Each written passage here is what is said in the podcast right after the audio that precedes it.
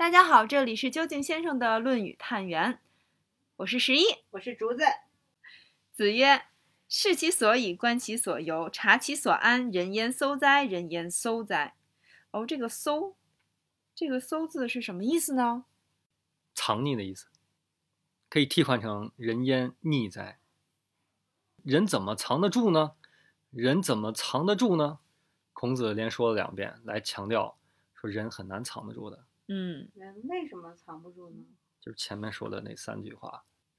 视其所以，观其所由，由，察其所安。嗯，这三个讲的是哪三个重点？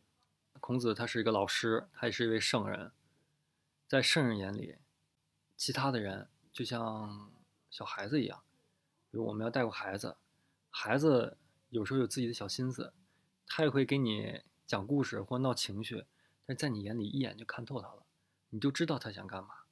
但是孩子却会一本正经，以为自己能成功或已经成功了。那么其实每个人也是一样的，人跟人相处都有自己的目的。嗯，有的时候自己的目的是损害别人的目的的，别人的一些利益的，他就需要兜个圈子去跟别人计较，应该会有很多画面出来。嗯，那这种事情对于孔子来讲也是一眼看透的，然后孔子就把自己怎么一眼看透别人总结出来了，就这三点：视其所以，观其所由，察其所安。先说第一个，视其所以，以凭借。就像做一件事情，他以什么样的方式去做这样的事情，就好比我们上班的时候，你去完成一项工作，可能不同的人他会用不同的方式去做。我们先不论结果，现在是在查人，就哪怕这个事情他刚做了一小半儿，但是他做的这种方式就已经能看自己的特质方面东西，因为一个人特质是藏不住的。什么叫特质？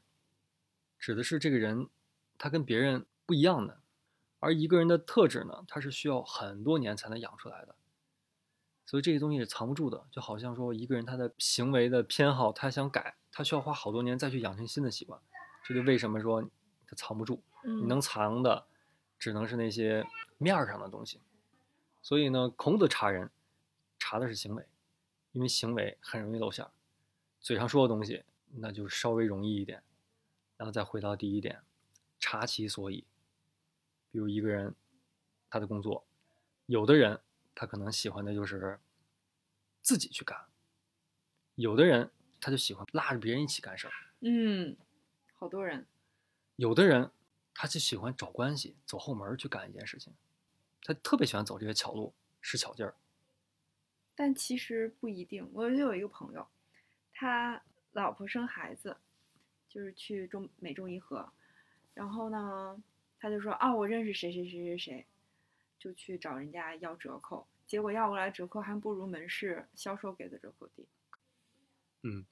这就是他的特质部分的东西，就他就信这些东西。是的，你可能到下一次他还是相信，相信这些熟人的近道啊什么的，他就不想自己去面对一个完全自己不清楚的领域，自己趟出来一条道，他就嗯心里就没有安全感，所以这就是他所谓的凭借，所以嗯，他去为人处事的方式，哦所以以就是这个意思。对，凭借那么由呢？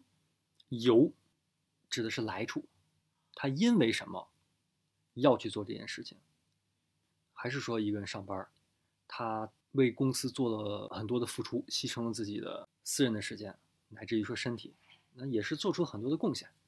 但是每个人他当初的目的不一样，嗯可能有的人就只是为了挣钱，那这种挣钱的人给涨了工资，他可能就马上没有动力了。你见过这样的吗？没有涨了工资就没有动力了。对，没有因为他最早他更高的工资。对，或者说，比如这个人他干活特别辛苦，他就是想要去升职加薪，然后他跟老板提了好几次，老板就拒绝他升加薪，可能他马上就一个一百八十大转弯，变成了消极怠工，就像换了一个人一样。观其所由，由是指的来处，也就是他现在在做这件事情，但是他是为什么在做这件事情的？观其所由，你看它的动词跟第一个不一样，第一个是视，这个用的是观。对，视的意思就是你在你的视线范围之内，你能看得到它。平视，对，就它就是此时此刻有的一件东西，嗯观其所以，因为他用的方法就是他现在在做这件事情。观其所由呢，是观是一观是指的一种从上而下的一种俯视，嗯也就是说，你如果平视的话，你看不到这个东西，它它所由就是它的来由来处，你是看不到的，就是它是一个藏在后面，它是一个动机性的东西，你只有去看过它过去现在的一个对比，你才能看到它的动机所在，也就是我们说的动机。动机它会决定他对这件事情的付出或者说方向。当这个动机实现了，或者说断绝了实现的可能性了，他现在这一切，他的状态，他的付出的持续性，就像空中楼阁一样，马上没有任何的持续性。这就是由头，就像水的源头一样。所以你只看现在的水流，它很饱满，你不知道它源头的状态，那就很容易就按照它现在的这水流状态给予它相应的东西。那观其所由呢，就是你时时刻刻的知道它未来会变成什么样子，在什么样的场景之下它会变成什么样，而不只是看它此时此刻，这就需要一观的状态在这边。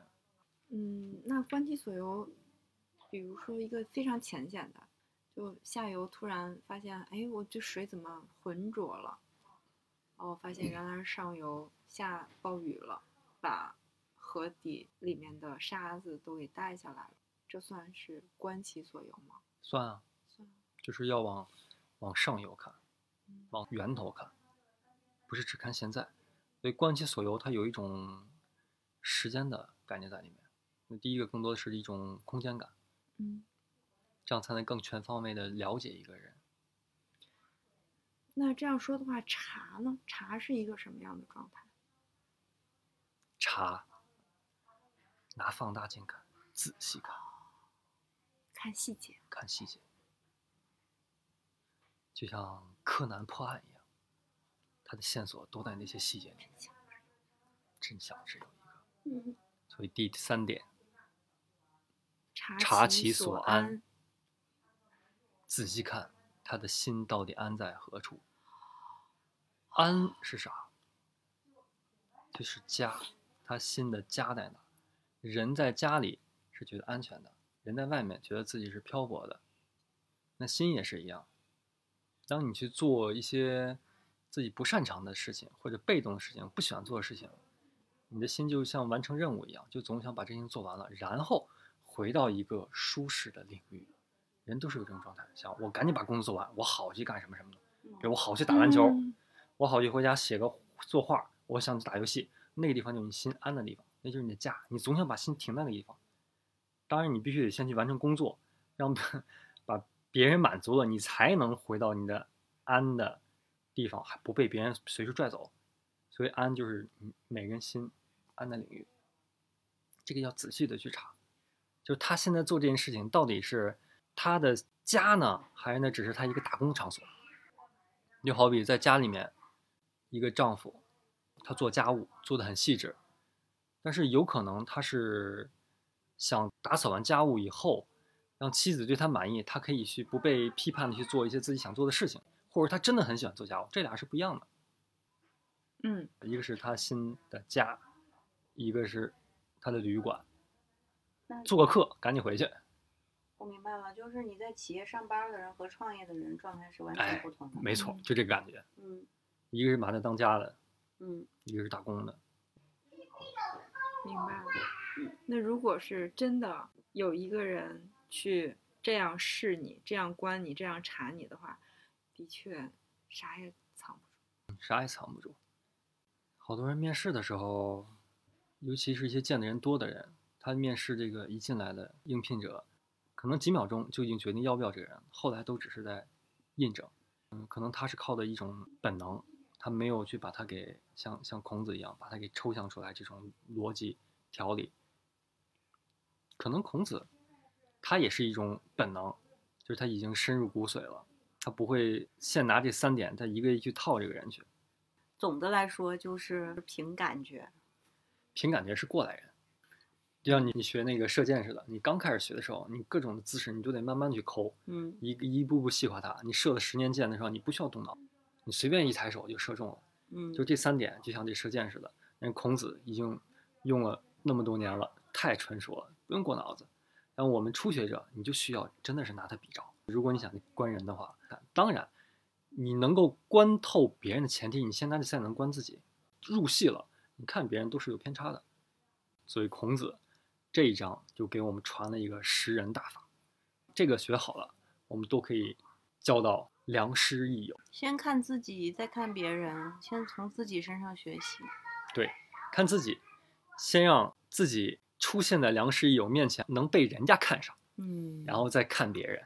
是是是，那如果这三条的话，是不是我们要最先解决自己所安在哪里，然后再看我们所游是什么，最后是所以，有没有一个先解决什么，后解决怎么的次第？对自己，其实这仨是一体的，你只需要去管你的心是向内还是向外的。什么意思呢？向内呢，就看你心的来处，或者说说简单一点，有问题都先找自己的问题。哦，这章讲的好好啊，希望嗯能有企业家朋友听到 这段，然后嘞，找到 找到自己的职业经理人，王婆卖瓜，呱呱呱呱。呱呱呱呱。